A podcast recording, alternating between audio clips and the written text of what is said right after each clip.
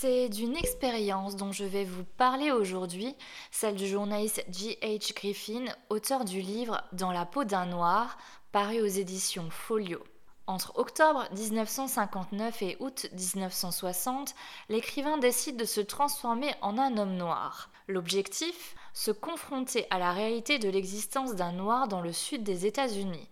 Pour ce faire, il va faire appel à plusieurs médecins qui vont lui prescrire des médicaments habituellement utilisés dans d'autres circonstances. À cela s'ajoutent des séances de rayons, l'usage d'un colorant à appliquer directement sur la peau et le rasage du crâne. Pour sa sécurité, G.H. Griffin a pensé à tout. Il a prévenu le FBI et offrira son reportage au magazine Sepia.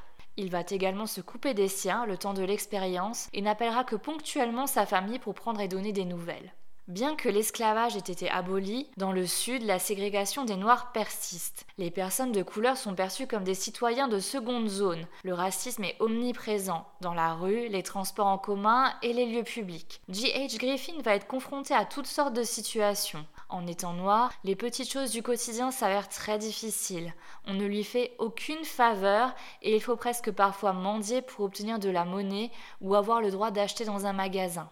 En plus du racisme ordinaire et des insultes, G.H. Griffin doit faire face aux préjugés. Pour bon nombre de blancs, les noirs aiment vivre dans la misère, ont une vie sexuelle très développée et s'apparentent plus à l'animal qu'à l'être humain.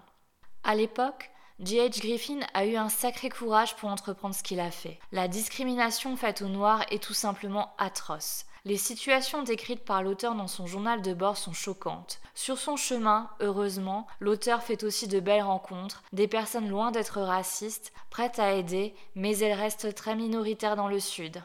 Si aujourd'hui l'esclavage a été aboli depuis longtemps, le racisme, lui, est encore malheureusement bien présent. Découvrez mes autres coups de cœur littéraires sur mon blog comme dans un livre.fr.